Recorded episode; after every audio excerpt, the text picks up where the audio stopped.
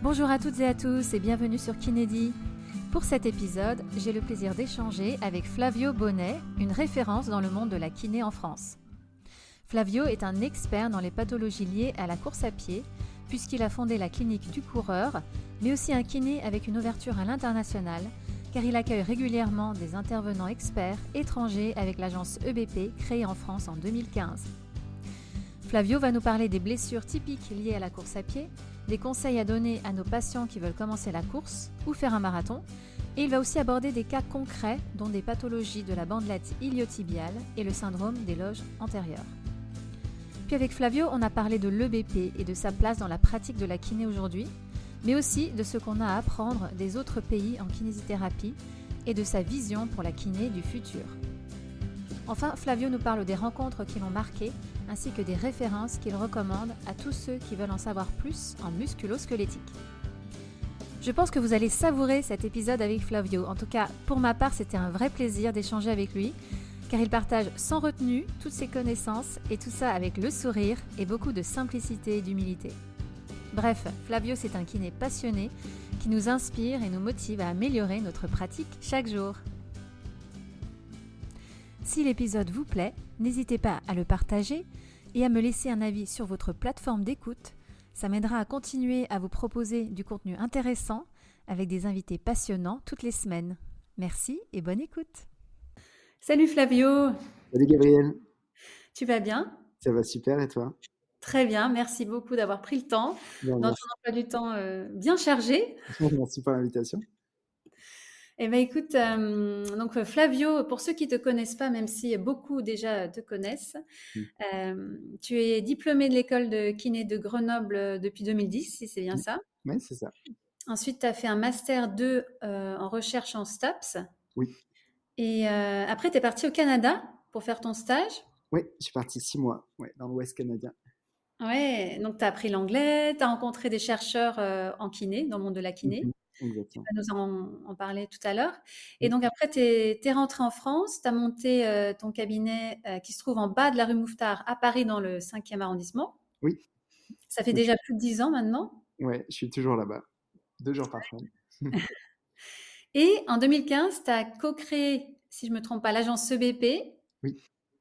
Et là maintenant, qui collabore avec plus de 50 intervenants internationaux, qui propose aussi des formations en e-learning, en présentiel, euh, et qui euh, est aussi présente en Italie, en Espagne, au Portugal, hein, c'est ça? Oui, exactement. on se développe dans quatre langues. Qu'est-ce qui t'a motivé à, fonder l'agence EBP bah, Ce qui m'a motivé, c'est que je voulais, en fait, après le diplôme, je voulais vraiment écouter des chercheurs qui, euh, chercheurs cliniciens, chercheurs qui ne passaient pas en France et qui étaient souvent dans des pays anglo-saxons, euh, des mmh. gens qui publiaient beaucoup, etc., qui m'intriguaient beaucoup, euh, qui étaient vraiment des références de qui j'étais fan et de qui je suis toujours fan d'ailleurs. Et je voulais vraiment les voir en live et en fait, on s'est dit, bah allez, on en invite un et puis ça a super bien marché. Et puis on en a fait deux, trois. Puis maintenant, comme tu disais, on collabore avec une cinquantaine de personnes dans 11 pays différents.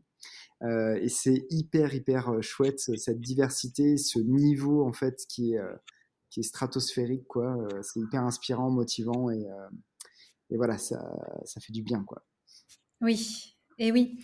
D'ailleurs, tu parlais de, de, de fans. Tu étais fan de qui C'était qui le premier intervenant que tu as invité? Ouais, l'un des premiers qu'on a fait venir et, et le premier qu'on a fait en e-learning, c'est Marc Laslett. C'est probablement mon plus grand mentor.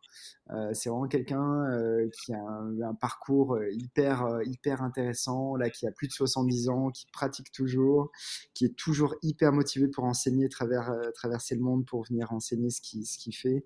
et c'est, voilà, pour moi, ça a été l'une des personnes qui m'a le plus marqué, mais Chad Cook aussi beaucoup, Joe Gibson euh, sur l'épaule, euh, Mike Stewart, ce qui m'a vraiment euh, fait comprendre ce qu'était la douleur chronique et comment la traiter, en, comment contribuer en tant que kiné. c'est vraiment, voilà, ça fait partie parmi tant d'autres de gens qui m'ont inspiré et motivé. super, oui, c'est des, des, bonnes références, oui, en effet. Et, au tout début, l'agence EVP, donc, euh, quand tu as invité tous ces intervenants euh, anglo-saxons, hein, euh, comment ça a pris? Comment tu as, trouvé des, participants? Parce que j'imagine qu'il y a la barrière de la langue. Oui, bien sûr.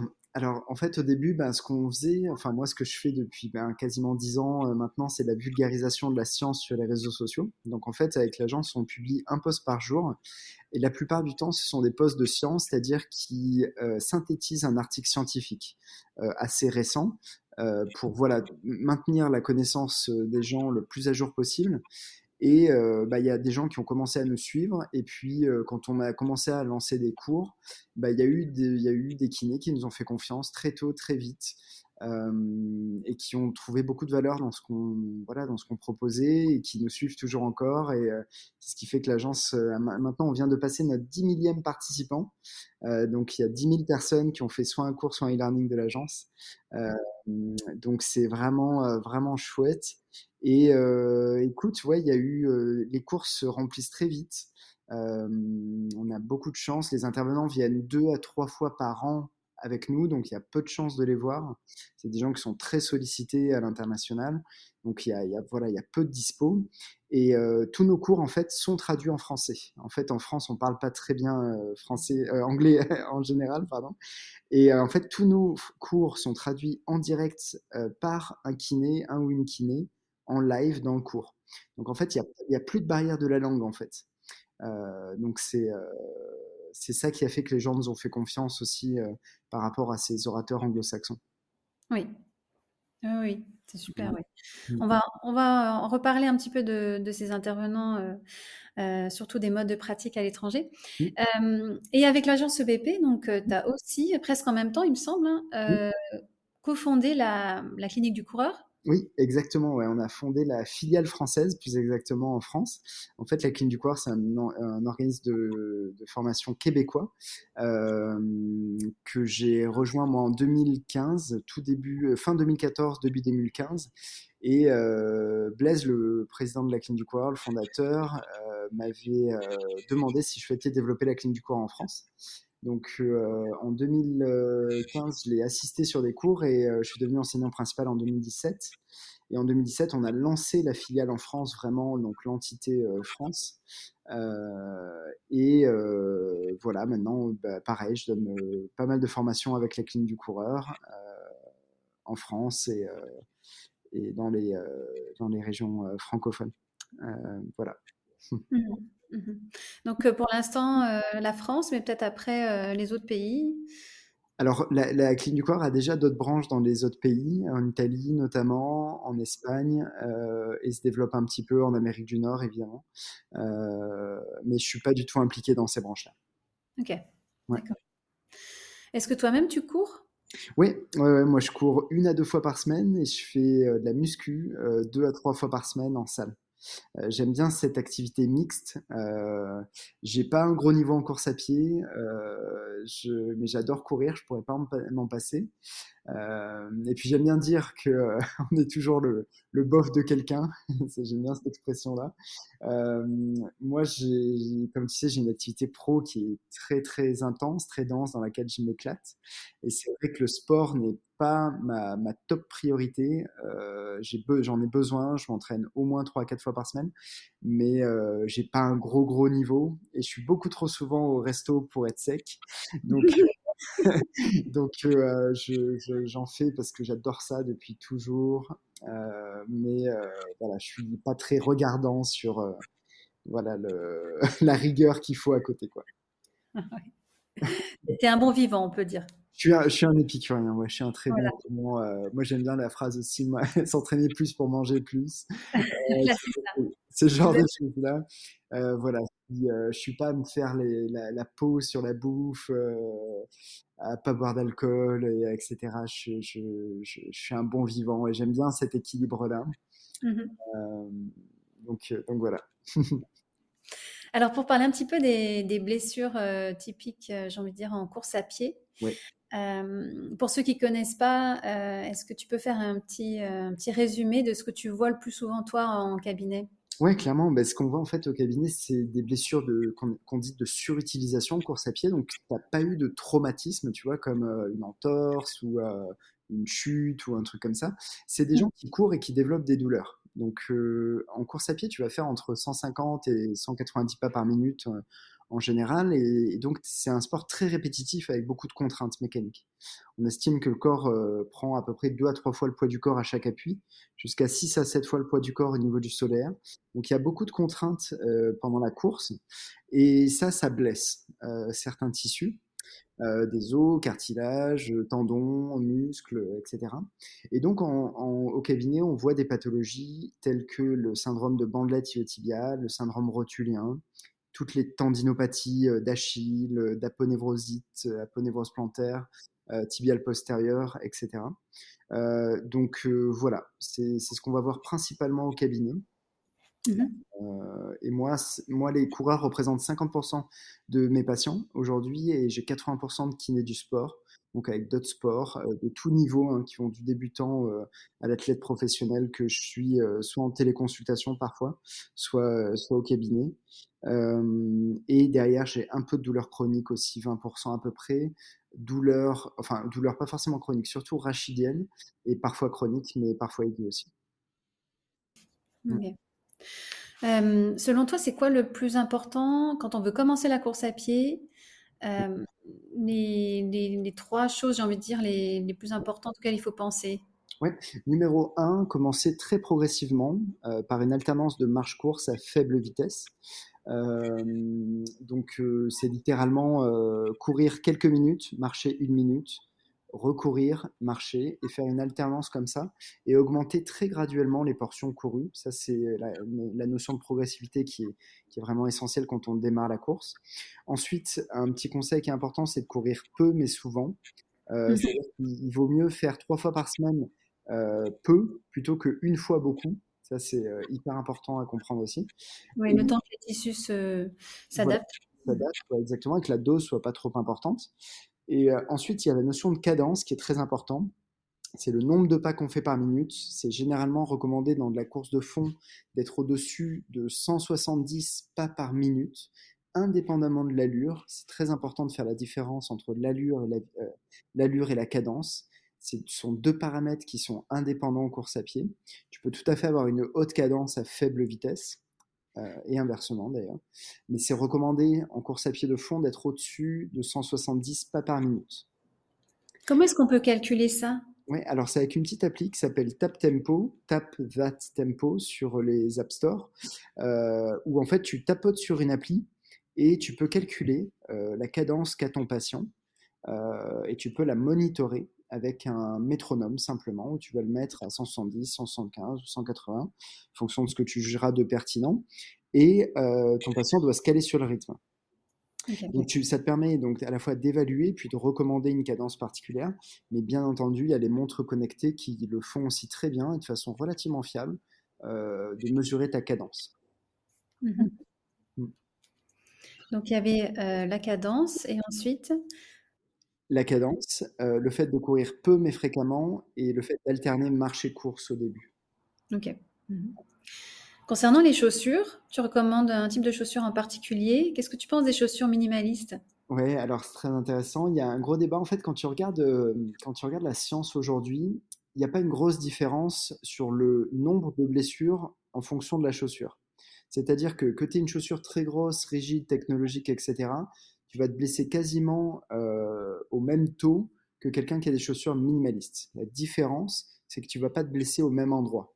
Les chaussures mmh. minimalistes euh, peuvent donner des blessures préférentiellement dans les zones distales, au niveau du pied, du tendon d'Achille, du mollet, alors que les chaussures plutôt grosses et maximalistes donnent des douleurs au niveau du genou, hanche et dos.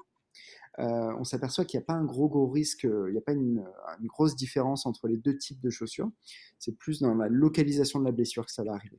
Donc, pour répondre à ta question, en termes de chaussures, moi je trouve que c'est bien de commencer avec une chaussure relativement légère, sans trop de drop, avec un centimètre d'épaisseur par exemple, et avec euh, une chaussure qui respecte la, forme du pied, donc euh, qui a ce qu'on appelle un fit anatomique.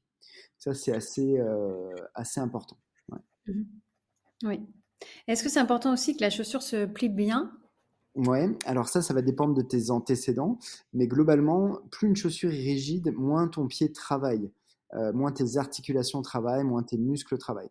Donc si tu n'as pas de blessure, on va recommander quelque chose d'assez flexible pour t'entraîner, te renforcer au niveau du pied, chose qui est plutôt bien. Si tu sors d'une blessure, par exemple une fracture de stress au niveau des méta, euh, du métatarse, évidemment, on va chercher à te protéger un petit peu. Donc, mmh. un petit peu de rigidité sera souhaitable. Ouais. Ok. Et pour commencer, euh, est-ce qu'on peut dire à nos patients commencer sur un terrain plat ou mmh. est-ce qu'ils peuvent faire un petit peu de dénivelé? Ouais, alors bon, moi je pense que c'est toujours une question de dose. Hein. Tu peux toujours faire du dénivelé si tu t'y exposes graduellement. moi, étant à Paris, je t'avoue que le dénivelé, on, le cherche. Et les buts de Chaumont, mais. Comment Ouais. Après, moi, je, pense que ce qui est important, c'est que les gens soient centrés sur leur bien-être, sur leur plaisir. Euh, c'est-à-dire que si ça te fait plaisir d'aller faire du dénivelé, ben euh, vas-y, t'embête pas à courir sur route. Il euh, n'y a pas de souci. Par contre, il va falloir être très progressif, notamment en descente. Pas aller trop vite en descente, avoir une très bonne technique, une haute cadence. et puis voilà quoi. Tout est une question de dose, peu importe le terrain en fait. Mmh Pour ceux qui veulent courir un marathon, oui. Est-ce qu'il y a des conseils particuliers qu'on peut leur donner en préparation? Euh, ouais, bah déjà, il va falloir que. En fait, c'est pas tant le fait qu'ils veuillent faire un marathon qui va compter, c'est surtout le fait qu'ils arrivent à compléter leur prépa marathon. Au sens où, euh, si tu tolères pas une prépa marathon, il est très peu probable que tu fasses ton marathon dans de bonnes conditions, voire que tu le termines.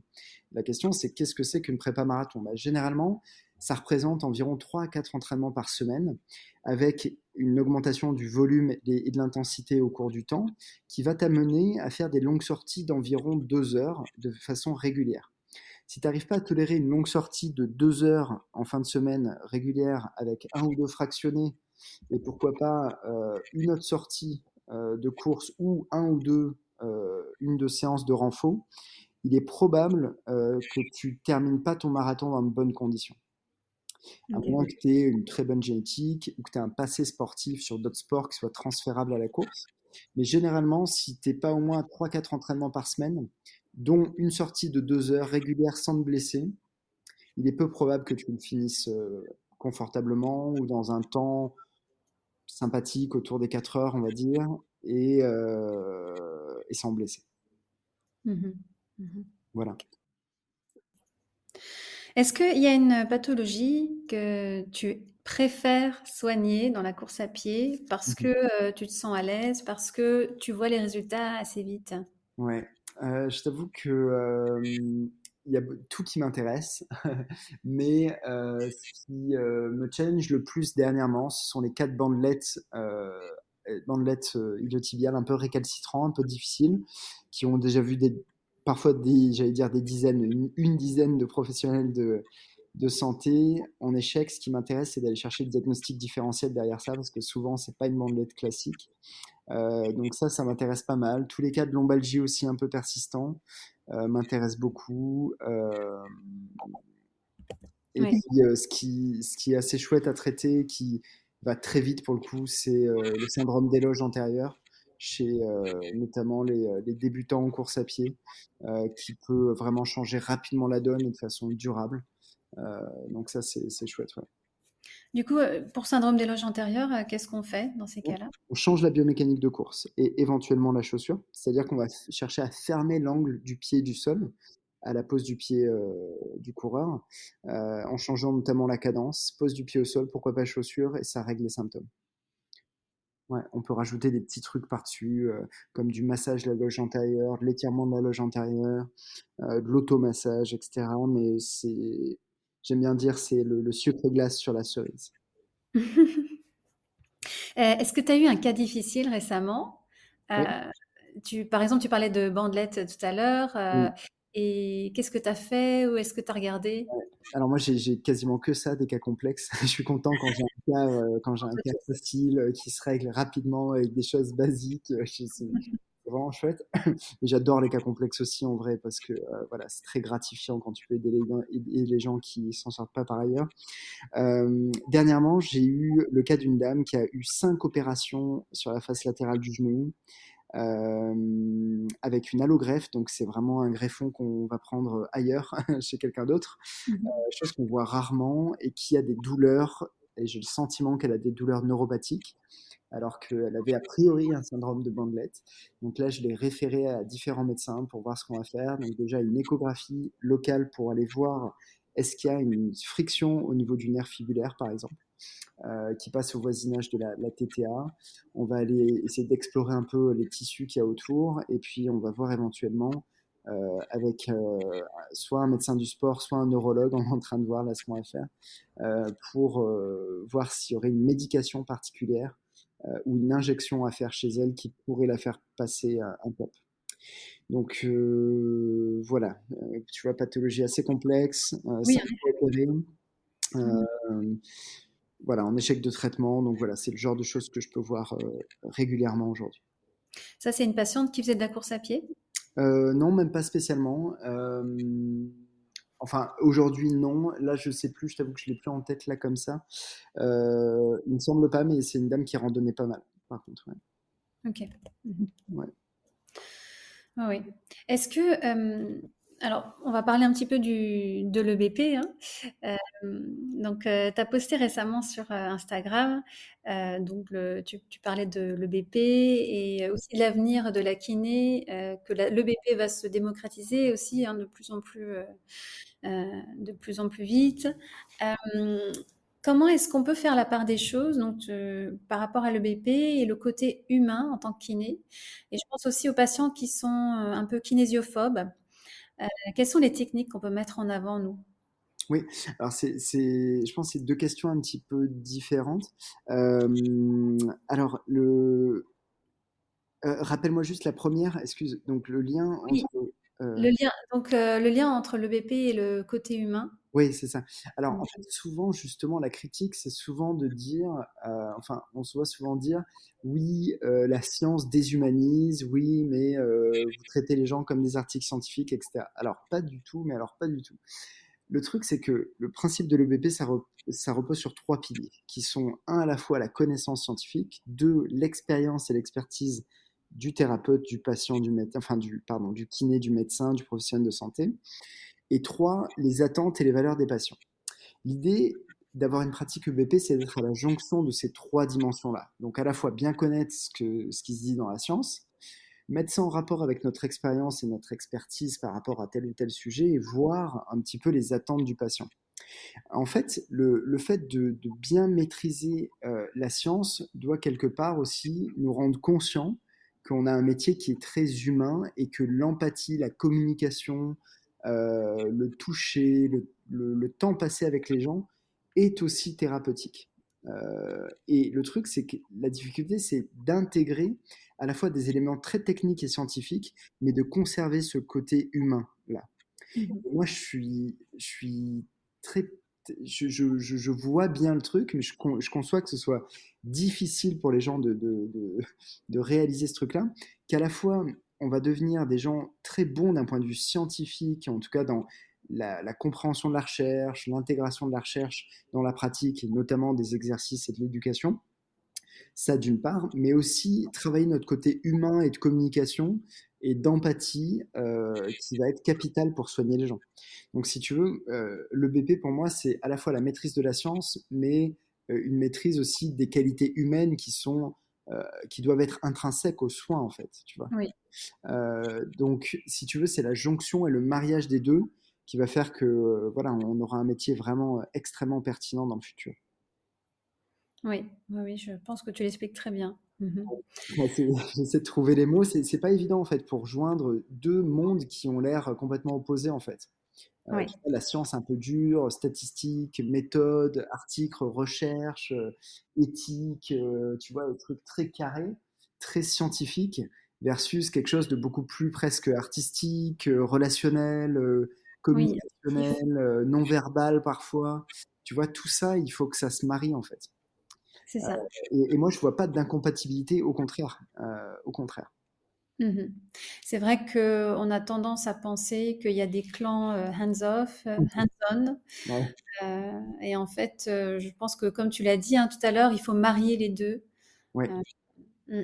Ouais, c'est un peu, c'est un peu de la bullshit. C'est pas ni l'un ni l'autre. C'est évidemment l'un et l'autre. La question, c'est avec qui, comment, pourquoi. Et puis surtout, moi, ce que je dis dans mes formations, c'est quelle est la pondération de ce que tu fais? C'est-à-dire, si tu penses que le fait de faire de la thérapie manuelle, c'est 95% de ton traitement, ben, peut-être qu'il faut reconsidérer en fait le poids, tu vois, de, l'effet spécifique de la thérapie manuelle, tu vois. Euh, maintenant, si tu utilises la thérapie manuelle dans un objectif de moduler les symptômes, que tu conscient, que es conscient que c'est quelque chose qui euh, va changer les symptômes sur du court terme, mais que ça te permet d'avoir une très bonne alliance thérapeutique avec quelqu'un et que ça va lui permettre de bouger plus, euh, bah, je pense que l'appréciation elle est beaucoup plus juste dans le deuxième cas, tu vois. Oui. Et, je pense que tu vois la, valeur de ton approche est beaucoup plus importante. Euh, donc, euh, donc, voilà ce que je pense par rapport à ça. Et c'est aussi euh, cas par cas, ça va dépendre beaucoup du patient. De toi, oui. Oui, bien sûr, c'est d'où la troisième dimension dans le BP, hein. c'est-à-dire que tu as, les deux facteurs thérapeute et science, mais tu as l'aspect qui j'ai en face de moi. Est-ce que j'ai quelqu'un qui est très réfractaire à bouger, par exemple, qui est kinésiophobe, comme tu disais tout à l'heure Et comment est-ce que qu'est-ce que me dit la science sur la kinésiophobie? Comment est-ce que je peux intégrer ça avec cette personne? Qu'est-ce que me dit mon expérience sur qu'est-ce que je vais pouvoir lui proposer avec quel niveau de progressivité, quel type de programme, sur quels exercices, à quel dosage Tu vois, tout ça, euh, c'est ça qu'il faut chercher en permanence à faire avec les gens, c'est d'être personnalisé et adapté par rapport à leur pathologie et leurs conditions aussi, euh, leur situation sociale, etc. Oui, oui, tout à fait, oui. Et c'est aussi le bon moment, euh, je pense, qu'on trouve pour éduquer le patient. Mmh Peut-être pas l'affoler tout de suite dès le début en lui euh, montrant plein d'exercices. Oui, par exemple. quelques séances, ouais. Mmh on va parler un petit peu, euh, on continue un peu sur le BP, mais il y a eu un poste de Greg Lehman, donc que tu connais bien, puisque c'est un kiné canadien qui a déjà fait quelques formations avec l'agence BP sur les neurosciences et la douleur. Oui. Euh, donc moi, j'ai pu participer à une de ces formations, d'ailleurs, euh, que j'ai vraiment trouvé très intéressante. Mmh et euh, donc, Greg, il, commente un article, une, en fait, c'est une étude contrôlée randomisée sur les effets de l'acupuncture et du traitement d'exercice en excentrique pour les tendinopathies d'Achille. Oui. Et, il se trouve que les résultats montrent que l'acupuncture est aussi, voire plus efficace que mmh les exercices. Et euh, ce qui est marrant, c'est euh, de lire les commentaires euh, des, des, gens sur, sur son compte Instagram. Mais qu'est-ce que tu racontes? C'est n'importe quoi. Mmh. Mais Greg Lehman explique que, en fait, pour lui, c'est, il a soulevé un point intéressant, c'est qu'est-ce qu'il faut croire quand on lit ce genre d'études. Mmh. Et surtout, au final, il faut admettre qu'on ne sait pas. Bon, déjà, c'est qu'une étude. Mmh. et du coup, il, il, remet un petit peu le BP à sa place dans le mmh sens où en fait on est encore qu'au début et que c'est ok d'être dans une zone entre guillemets gray area comme il dit, une zone un peu euh, grise quoi. Bien sûr. Oui, alors bon pour celles et ceux qui connaissent pas Greg Lehman, il faut savoir que c'est probablement l'un des physios, les kinésithérapeutes euh, les plus intelligents moi que je connaisse et parfois Greg est tellement euh, une, appréciation tellement fine et tellement complète de la science que c'est difficile de le suivre. Donc déjà, c'est euh, le, le premier truc qu'il faut reconnaître. Euh, des fois, on a, on a du mal à suivre son raisonnement tellement il est poussé, avancé, etc. Le truc aussi, c'est que Greg peut avoir un côté un peu artiste parfois, euh, et que des fois c'est un petit peu compliqué à, à, le suivre. Mais là, là, par rapport à par rapport à, cette étude, j'ai pas vu le poste, hein, mais tu vois, euh, en regardant ça, on pourrait se dire ça n'est qu'une étude et bien entendu, il faut voir l'ensemble de la littérature parce que tu auras toujours un, article qui va te dire euh, oui, un article qui va te dire non, un article qui va te dire blanc, l'autre qui va te dire noir. L'important, ça va être de voir ce que nous dit la tendance des preuves, euh, revoir toute la littérature sur un sujet. Et là-dessus, il y a eu quand même beaucoup d'études sur l'excentrique qui montrent que c'est euh, quand même l'approche la, plus, la plus la plus significative, la plus importante dans le traitement des tendinopathies, et ce, même devant des protocoles novateurs comme le HSR. Il y a eu beaucoup plus d'études sur l'excentrique. Euh, cela dit, on trouvera toujours ce qu'on appelle des outliers, c'est-à-dire des études qui nous montrent l'inverse ou euh, qui montrent que voilà, c'est égal à l'acupuncture, chose qui est un peu euh, surprenant vu comme ça. donc voilà, l'idée, je pense que Greg veut nous transmettre avec ça, c'est qu'il y a une certaine variabilité dans euh, la littérature, qu'on trouve des choses qui, peuvent nous sembler parfois un peu aberrantes, euh, qu'il faut en tenir compte quand même, et que ça euh, nous voilà, tempère un petit peu certaines tendances, des fois. Bien entendu, il faudrait voir l'étude de façon approfondie, faire une analyse critique, voir les biais éventuels qu'il peut y avoir, que ce soit biais de publication ou biais des auteurs, conflit d'intérêts parfois aussi. Donc, il faudrait quand même voilà, approfondir tout ça. Mais voilà, j'aime Greg parce qu'il nous fait toujours réfléchir sur des sujets hyper, euh, hyper intéressant, euh, parfois polémique. Et, euh, et c'est vrai que c'est quelqu'un qui, voilà, qui te bouscule en tant que kiné, qui te fait progresser. Et à ce titre-là, bah, c'est pour ça qu'il fait partie de l'agence et qu'on organise des, des, cours régulièrement avec lui. Oui, oui, ça, ça, fait réfléchir, en effet. Moi, ça me fait penser pas mal aux effets placebo. Alors, l'acupuncture, euh, ça marche sur certaines, sur certaines personnes, hein. ça marche très bien. Euh, après, euh, ce qui est intéressant, c'est qu'on pourrait même dire que l'effet placebo, ça marche aussi pour des exercices. On peut donner un exercice complètement bateau. Tout à fait. Ouais. En fait, pour, pour paraphraser Chad Cook, pour lui, un placebo, c'est surtout un booster. C'est-à-dire que tu mmh. vas avoir une intervention, quelle qu'elle soit, euh, acupuncture, exercice, etc. Euh, il y a un effet placebo intrinsèque à chaque, euh, chaque intervention.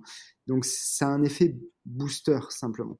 après, concernant ça, je pense que les gens qui font du dry needling seront un petit peu perturbés qu'on parle d'acupuncture parce que l'approche est quand même un petit peu différente, bien que je connaisse pas très bien ni l'un ni l'autre, euh, pour être honnête. Euh, donc je je sais pas. Euh, il faudrait, tu vois, voir vraiment en tout cas l'étude, qu'est-ce qui a été fait, etc. Oui. Et, et, pour en revenir sur l'effet placebo, je pense que c'est aussi important. Ça, ça, joue beaucoup la façon dont on le, entre guillemets, le vend aux patients. Oui, ça, ça, vaut pour n'importe quel type de, de, traitement. Oui, oui, oui, c'est sûr. Et puis c'est quelque chose qui est plutôt à, à bonifier, euh, tu vois, pour euh, si c'est dans l'intérêt santé du patient. Tu vois, il y, a plein d'autres choses qui peuvent jouer. L'aspect, euh, tu vois, tous les, ce qu'on appelle les aspects contextuels. tu vois, ton cabinet, la façon dont il est agencé, la façon de te présenter, la façon de communiquer, afficher, afficher, tes diplômes, tu vois, ce genre de choses-là font partie du contexte qui peut bonifier tes interventions, en fait. Oui. Euh, et qui sont clairement du placebo, quoi. Mais, euh, mais, euh, mm. mais voilà, si ça te permet de bonifier les choses et de faire du bien autour des gens, autour de toi, autant, autant le faire. Mm. On va, on va rester au Canada, puisqu'on parlait de Greg Lehman qui est canadien. Donc, toi, tu as passé six mois au, Canada. Oui, j'ai passé ouais, six mois dans l'université de l'Alberta. Donc, c'est l'université d'Edmonton, qui est dans la région à côté de Vancouver, qui est dans l'Alberta, proche des Rocheuses. Ouais. Hmm. Ça a l'air très beau euh, comme endroit. Hmm. C'est magnifique, tu vois. J'ai eu la chance de visiter le parc de Banff, Jasper, Lac Louise. Si vous tapez tout ça sur les réseaux sociaux, euh, ceux qui nous écoutent là, vous allez rêver un petit peu. Je vous avoue que euh, c'était extraordinaire, hein. extraordinaire. Qu'est-ce qu'on a à apprendre des physios? Parce que là-bas, on dit physio canadien. Nous. Ben, beaucoup de choses. Hein. Déjà, euh, la majorité de la recherche, en fait, euh, en kinésithérapie, enfin vraiment tout ce qui est proche. Enfin, est-ce que vraiment il y a de la recherche en kiné On pourrait en parler? La recherche est toujours pluridisciplinaire, euh, mais en tout cas pour les thématiques qui nous intéressent nous, les kinés, l'Amérique du Nord, la Scandinavie, l'Australie et la Nouvelle-Zélande sont à des années-lumière devant nous. Euh, en termes de voilà de structuration, de production scientifique, de euh, voilà, mais même de responsabilité de la profession, de ça, irait jusqu'à la rémunération. Hein. C'est un autre monde complètement. Oui. en termes d'actes aussi qu'ils font, etc. Donc on a beaucoup beaucoup à apprendre euh, là-dessus. Qu'est-ce qu'on a à apprendre précisément? Bah Déjà, je trouve la, la, structuration des équipes de recherche, la structuration universitaire, euh, le fait de vraiment valoriser euh, ce métier dans le parcours de soins et entre les professionnels de santé et être vraiment des, collaborateurs euh, des médecins et des autres professionnels de santé. Il n'y a pas vraiment d'hierarchie hein, dans ces pays-là. Il y a le physio qui s'occupe de telle et telle chose, le médecin qui va s'occuper de telle et telle chose. c'est pas, ils ont l'accès direct. Par exemple, en Australie, sauf erreur, ils ont l'accès direct depuis 1987 euh, donc, c'est des gens qui ont une expérience cumulée qui est, qui est, énorme dans le fait de recevoir des gens en première intention et dans le fait de voilà avoir réussi à valoriser leurs actes euh, à la valeur euh, qu'ils méritent. Quoi. Hmm. Est-ce que les soins kinés sont remboursés par la sécurité sociale au Canada, en Australie? Alors, on est extrêmement bien loti en France. pour te dire, en Espagne, Italie, les soins de kiné ne sont pas remboursés au Canada et en Amérique du Nord, ils ont des assurances qui permettent d'être remboursés. En Angleterre, tu as le service public, mais où tu as beaucoup d'attentes euh, qui est pris en charge, mais voilà, tu as beaucoup d'attentes, c'est extrêmement compliqué. Par contre, tu as l'aspect privé, où tu peux te faire rembourser aussi par des assurances, mais qui est beaucoup plus cher. Euh, c'est un peu le même système, il me semble, en Australie, Nouvelle-Zélande. C'est une forme c'est des formes d'assurance, donc généralement c'est plus cher que nos mutuelles. Euh, mais euh, ils remboursent, ils remboursent de, la kiné et les séances de kiné sont nettement plus chères. Euh, par exemple, au Canada, une évaluation, ça va être entre 150 et 200 dollars l'évaluation et le suivi autour de 80 80 dollars. À New York, par exemple, on a un collègue qui est à New York, ses séances c'est autour de 400 dollars. Donc, euh, on est 16,13 euros. On est loin, ouais, on est extrêmement loin 16,13 en effet, même si là, il y a une revalorisation qui va être en cours, mais de, quelques centimes, c'est vraiment, euh, c'est vraiment déplorable. Et tu vois, moi, quand je, quand je discute avec des gens de l'étranger et que je leur dis on gagne 16 euros, ils entendent 60, donc 60, et, ils me disent ah, mais c'est pas très bien payé. Euh, je dis, ah, non, non, mais c'est 16, 1, 6, tu vois, euh, euros. Et, et, là, ils hallucinent complètement. Et là, ils tombent D'ailleurs, tu vois, quand on reçoit, euh, tu vois, quand on reçoit des gens de Nouvelle-Zélande comme Marc Laslett, euh, lui il me dit c'est marrant à chaque fois que je vais en France, euh, j'ai l'impression que c'est les années 70-80 en Nouvelle-Zélande, quoi. Les, techniques qui peuvent être parfois utilisées encore en France sont complètement obsolètes dans ces pays-là, quoi. Ouais, Après, pas tout le monde peut se payer 400 dollars de, oui, de kiné. Alors, alors c'est ça le truc, c'est qu'en fait, c'est culturellement très différent là-bas. C'est-à-dire qu'aux États-Unis, les riches vont payer 400, mais ils vont recevoir les gens qui n'ont pas d'argent gratuitement. Il y a ce qu'on appelle le pro bono, c'est-à-dire que euh, c'est culturel aux États-Unis d'avoir une partie de ton activité qui est faite gracieusement. Alors après, le mmh. truc, la critique en France, c'est toujours de se dire, mais qui décide, comment, quand euh, Tu vois, il y a... en France, on est très mal à l'aise avec cette façon de fonctionner là. Euh, chose que je cautionne pas euh, forcément d'ailleurs, hein, c'est très difficile de se positionner par rapport à ça. C'est juste que culturellement, c'est très différent. Euh, en mmh. France, on s'attend à ce que tu sois pris en charge par l'État, que la, sécurité sociale te couvre si tu as un souci, mais que tout soit assez égal par ailleurs. tu vois mmh aux États-Unis, si tu as, beaucoup d'argent, tu vas payer cher, et si tu n'as pas d'argent, normalement, tu dois, tu dois pouvoir euh, trouver, euh, je pense, dans certaines conditions, à te soigner gratuitement ou pour peu cher. Euh, il y a des dispensaires, il y a des, des, gens qui sont en privé qui reçoivent gratuitement ou avec des honoraires voilà, très faibles. Mais évidemment, c'est à l'appréciation de, de, la personne. Quoi. Donc c'est quelque chose qui ne nous parle pas, nous, Européens. Quoi. Non, non, non. Comme tu dis, c'est vraiment très culturel. Oui, oui, oui. C'est compliqué pour avec un diplôme français euh, d'aller travailler dans ces pays-là? Oui, extrêmement, puisque c'est des gens qui sont très rigoureux sur l'immigration euh, et qui ne recrutent, euh, qui ne recrutent, qui n'acceptent que des gens dont ils ont besoin. Concrètement, hein, c'est ça. Hein. Donc, si jamais vous voulez travailler en Amérique du Nord ou dans ces pays-là, concrètement, en tant que kiné français aujourd'hui, concrètement, il faut refaire votre parcours universitaire. Euh, donc, au Canada, c'est souvent un master physio. Euh, donc, c'est deux ans. Euh, deux ans que tu dois refaire pour repasser ton diplôme concrètement et, être et pouvoir pratiquer là-bas. Mmh. Il ne faut pas faire un PhD, ce qu'ils appellent un PhD, une thèse euh, non, tu n'es pas obligé de faire un PhD. Un PhD, c'est vraiment euh, si tu as envie de faire de la recherche. Euh, donc ça, c'est vraiment l'aspect, voilà, tu vas passer 3-4 ans dans un labo à faire des recherches, etc. Tu n'as pas besoin d'avoir un PhD pour pratiquer. Par contre, aux États-Unis, maintenant, en effet, c'est le DPT qui fait référence. Donc c'est un programme de doctorat en kinésithérapie, donc Doctor of Physical Therapy. Et là, c'est, je sais plus combien d'années c'est, ça doit être au moins 6 maintenant. 6 euh, ou plus pour être DPT et c'est le niveau de référence maintenant aux États-Unis. Ok. Il y a des variabilités un peu entre les États, mais globalement, ils tendent, ils tendent à ça. Quoi. Mmh. Fabio, comment tu vois l'avenir de la kiné en France dans les prochaines années? C'est une bonne question hein, à, la, lumière de tout ça. Ben écoute, euh, moi en tout cas, j'œuvre, euh, que ce soit à l'agence ou à la clinique War, pour, euh, pour monter le niveau de compétence des kinés en France. un des espoirs de ça, ben, c'est qu'on soit mieux valorisé un jour, qu'on ait des compétences voilà, plus avancées, qu'on puisse recevoir des patients en accès direct, que voilà, on soit, qu'on ait un meilleur niveau et qu'on apporte une vraie plus-value sur la santé des gens et sur la qualité de vie. J'espère qu'un jour, nos, politiques euh, arriveront à nous valoriser euh, au prix qu'on mérite. Oui. Voilà.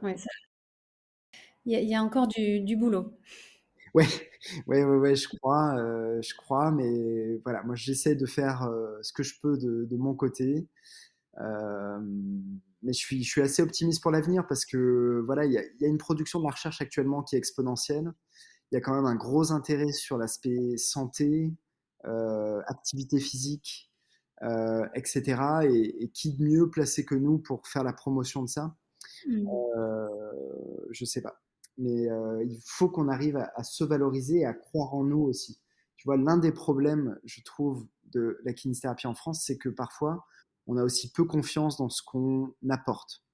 Euh, probablement parce qu'on a grandi avec ce biais culturel-là, où on a été même éduqué à ça. Euh, ça, nous, ça transpire un petit peu. On a du mal à se vendre. On a du mal à, croire que ce qu'on fait, c'est important. C'est peut-être un biais que j'ai. Hein, euh, je suis curieux d'avoir le retour de tes auditeurs là-dessus.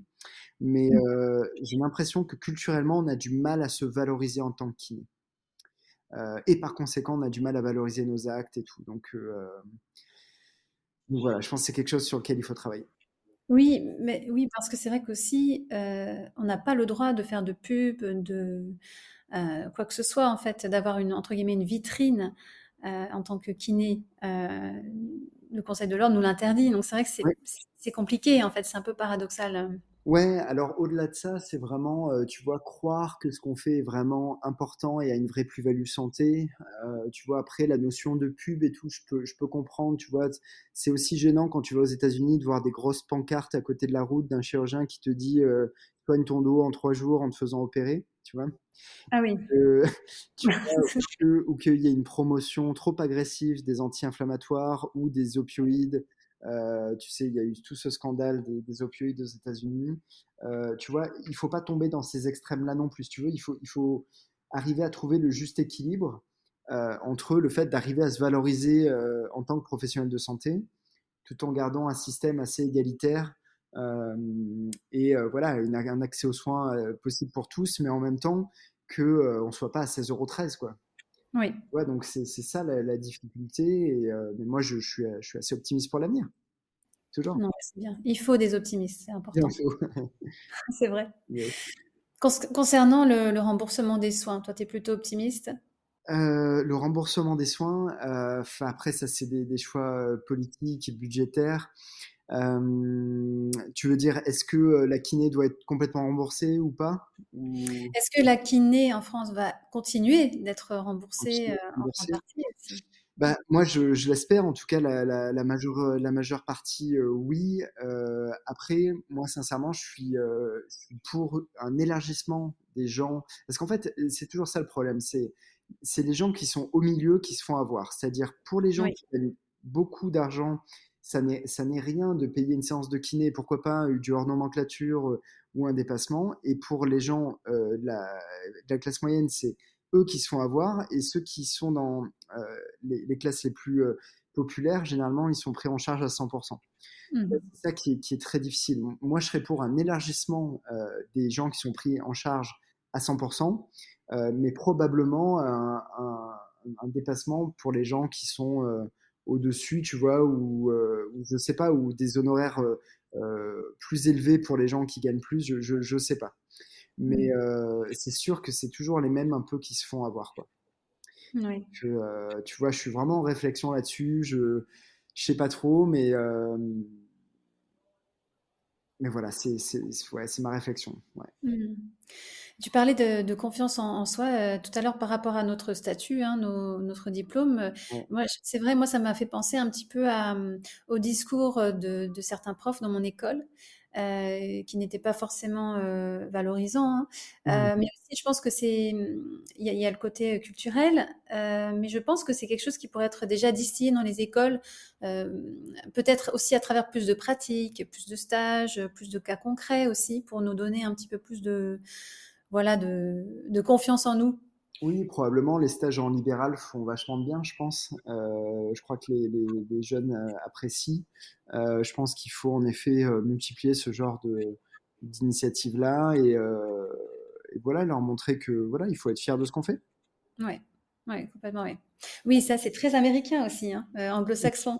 oui, ouais, ouais, c'est sûr qu'eux, ils n'ont pas de mal à se vendre et à se valoriser. Ça fait partie de leur culture. Oui. Est-ce qu'il y a une rencontre qui t'a euh, le plus marqué, Flavio? Donc, tu parlais tout à l'heure de Marc Lassette, mais est-ce qu'il y a quelqu'un d'autre? Ouais, Marc m'a vraiment marqué. Euh, Cook, moi, m'a vraiment euh, marqué aussi. Première mmh. fois où je l'ai vu. Euh, euh, est-ce que euh, qui est-ce qui m'a marqué encore euh, ben, En fait, pour être honnête, tous les gens qui m'ont vraiment marqué sont à l'agence parce que à l'agence, on, invite que, des gens qu'on trouve extrêmement pertinents et qui nous ont à, un moment vraiment percuté et qu'on trouve vraiment voilà qui apportent vraiment une plus-value. donc voilà, tous les gens que vous retrouverez à l'agence bah, sont pour moi hyper hyper pertinents. Euh, après, est-ce qu'il y en a un plus que l'autre euh, Je ne sais pas trop. Hmm. Est-ce que tu as un livre à nous recommander? Euh, Ouais. sur quelle thématique? Quelle, Sur quoi? Alors, ça peut être les douleurs musculo-squelettiques, les, les, douleurs pathologiques course à pied, ou un en particulier qui sort du lot en particulier qui sort du lot. Alors moi, il y en a un que j'ai euh, reçu il n'y a pas très longtemps. Je connaissais. En fait, moi, je lis beaucoup plus d'articles scientifiques que de livres. Hein. Euh, mmh. pour, te, pour te dire ça, euh, parce qu'en fait, les livres, en fait, en théorie, un livre, ça a une, faible preuve scientifique, un faible niveau de preuve, pardon.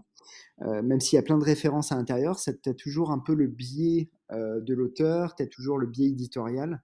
Euh, qui fait que, euh, que c'est pas forcément d'un haut niveau de preuve scientifique. Mais euh, moi, il y en a un que j'ai trouvé extraordinaire et c'est le, bouquin sur le muscle de Brad Schoenfeld que je trouve vraiment une bible extrêmement bien écrite avec tous les sujets à l'intérieur qui sont pertinents, allant de la physiologie à la prescription d'exercice, euh, passant par le BFR, passant par plein plein de choses, euh, vraiment hyper hyper intéressant sur la mmh conscience musculaire, qui est un sujet que je trouve qui, que, que les kinés ne connaissent pas très bien en général, parce qu'on n'a pas été éduqué là-dessus. Et moi, en fait, si tu veux, j'ai grandi avec ça, parce que j'ai fait un master en stats. Euh, et si tu veux, pour moi, tout ça est assez naturel, mais je vois en cours que les gens euh, ne connaissent pas forcément les exercices, le type d'exo, les machines qu'on peut utiliser. Ne connaissent pas très bien le nombre de séries, de reps, de récupération qui est recommandé pour faire la croissance musculaire, quelles sont euh, les choses pour travailler euh, la force, euh, quelle est la différence entre la puissance et l'endurance, tu vois, toutes ces choses-là, oui. ça m'a toujours un peu ouais, questionné, quoi. tu vois? Ouais, je, vois que les gens ne connaissent pas trop. Donc, ce, bouquin-là qui s'appelle Science for the Development of Hypertrophy, c'est vraiment vraiment, vraiment hyper intéressant. Et puis un peu plus kiné, il y a la, enfin un peu plus kiné. Euh, ça, c'est un peu euh, préparation physique kiné. Mais vraiment kiné, il y a le bouquin de Jeremy Lewis qui est une vraie Bible. Euh, mmh donc, donc voilà. Ok, de, bonnes références alors. Ok. Qu'est-ce que tu conseillerais pour un, kiné qui s'installe en, cabinet Le matériel à acheter le, le plus important? Le matériel à acheter le plus important. Euh, alors bah, évidemment une table, une table de soins, bon ça tout le monde sans doute. Moi je vous recommande d'avoir un bureau dans votre table de soins avec le patient assis à côté. Je trouve que ça c'est un rapport hyper chouette euh, avec les gens. Euh, ensuite, qu'est-ce qu'il y a d'autre?